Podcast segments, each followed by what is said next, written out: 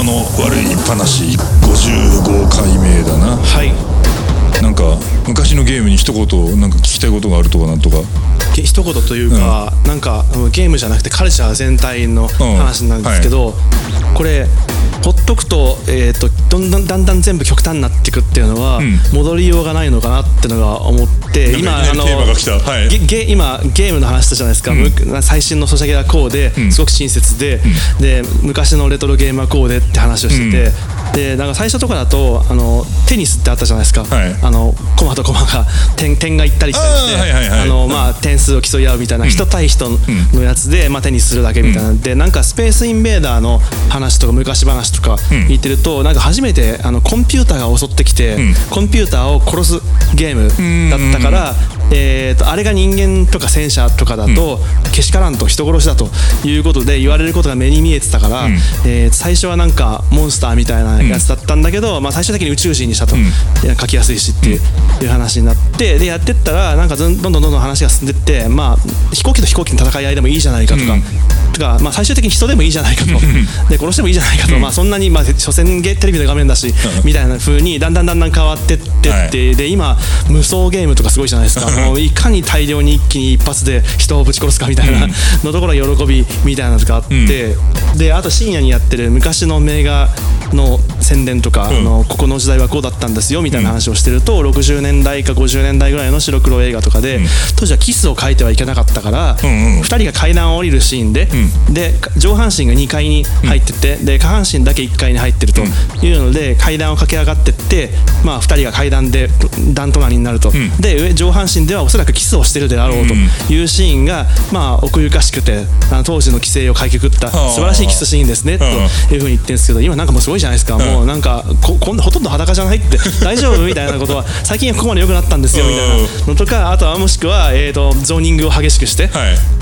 ここまで書けるようにしましたとか、うん。ゾーニングが一番厳しいやつはこんなことまでしちゃっても大丈夫です、みたいなのとかあとその人を殺すっていうことに関しても映画の中での規制がだんだんだんだんす最初はかなり慎重あったのがだん。だんだんだん、あのダイハードみたいになったりとかしてものすごい一発でどれだけ殺すかみたいな、R15 とか18とか書いてたけど、ねもうとりあえずここまでやっちゃって OK みたいな。そうですね。なってってであとこれ音楽でも思うんですけど、うん。91年頃の、まあ、ジュリアナ・テクノみたいな、の当時これ海外でハードコアテクノって言われてましたけど、当時のハードコアテクノのトントントンっていうバスドラム、キックドラムと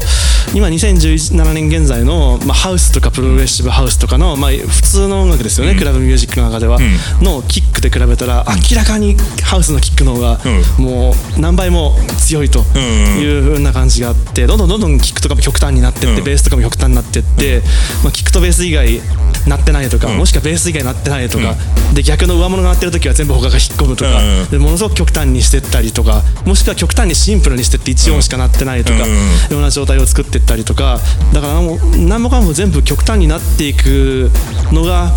ぶなんか常なのかなとか考えてっちゃうんですよね、でもなんかあのゲームってファミコンとかスーファミとかもスーパーファミコンってもうあってある程度画面が綺麗なのに、ん。ゲームボーイっていう携帯ゲームに移ったら、うん。あの点々じゃないですか、ね。白黒というか緑と黒みたいなうん。感じのすごく見づらいけど、ん。それでグラフィックが1回落ちるじゃないですか、うん。でもこれ携帯ゲームだからしょうがないよね、みたいな感じになるじゃないですか。でプレイステーションが23とかどんどんどんどん映像がなんかどんすごくなってってプレステ4とか実写がどっちか分かんないみたいなうん。海外のゲームとかある中で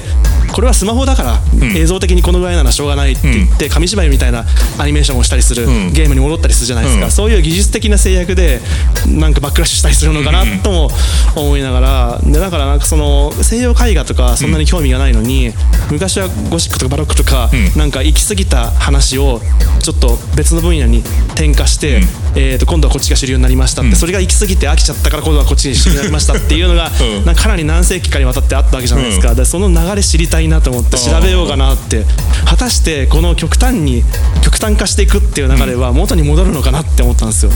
元に戻りたいんかね。元に戻戻り戻らないか。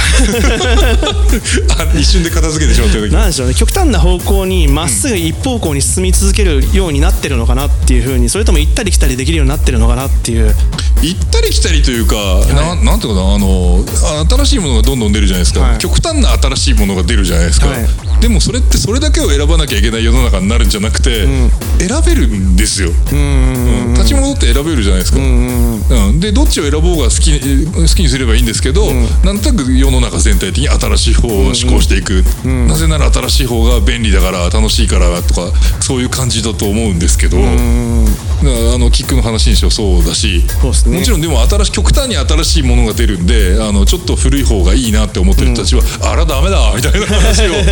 したりするじゃない？そうですね。あのコンピューターゲームの残虐性みたいな話って、はい。あのまあ、ちょっとこの間80年代の「危ないデカ」というね、はいはいはい。あの刑事ものドラマをはい。アマゾンのあの、はい。動画で見てたんですけど、はい。何回か出てくるんだよそういう、はい。コンピューターを使ってる連中は冷酷であの なんかそういう犯罪をゲームだと扱ってやりやがるみたいな、そういうテーマをつけるやつがあって、時代だなって思ってさ。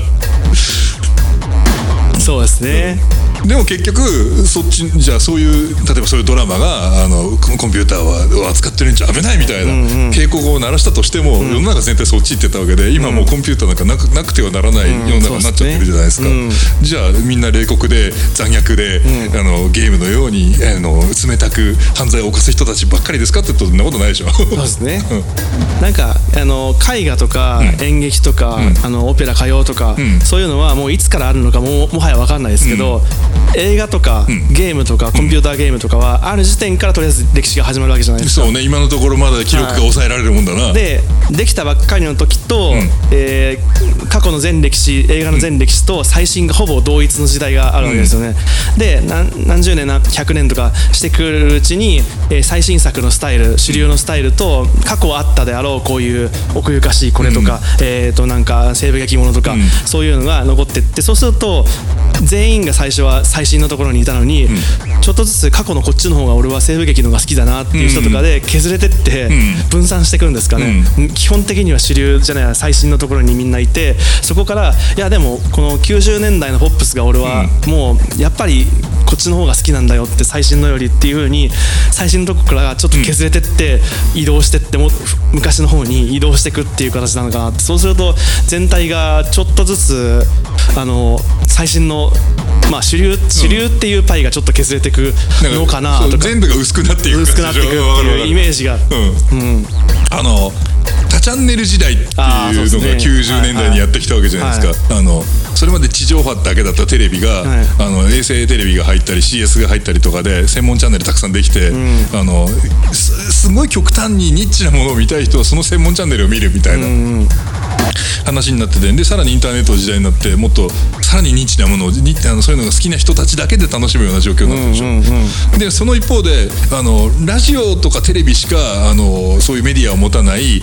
ごろご年配の方々とかが、今のテレビの歌番組見ても何も分かんないとか言ってる人が、あのわざわざコミュニティ FM で演歌聞いてたというかあそうね。いう話があるわけで。なるほど。選べるんですよ今は。そうで。すね。うんで選べる。うん、選べる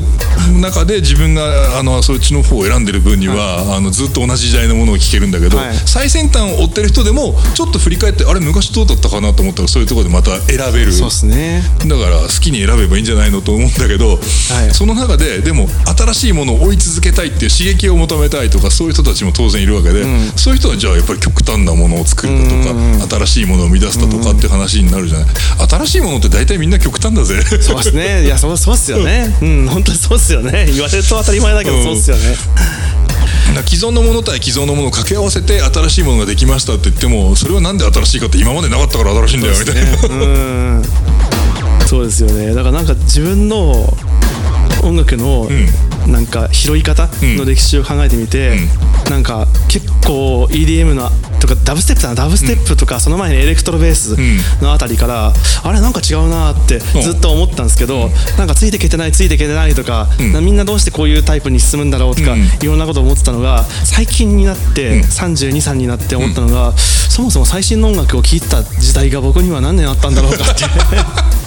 あたかも音楽家になったのだから、最新の音楽なんか聴いていて、チェックしていて当然みたいな気持ちになっていたけど、そんなことができていた時代時代が何年あったんだろうって思って 多分2003年から2005年の3年間くらいしか、その最新のレコード聴きまくりたいなんて思ってた時期なかったような気がして、じゃあもともと僕はこういう人間なんだと その最新の時代にはついていけてない人間なんだということに気づいて安心したっていう。ついていけてないっていうかついていく必要のないことが分かったなんじゃないかな、どっいちやなんか。ついていったことが一度もなかったのに、あれついてていけないのおかしいってなぜか途中で思っててうん。焦ったっていう時期があってで気づいたらそもそもつついてったことがなかったじゃんっていうことに気づいてじゃあいいやみたいな。てかいつでもやろうと思えば終えるじゃん。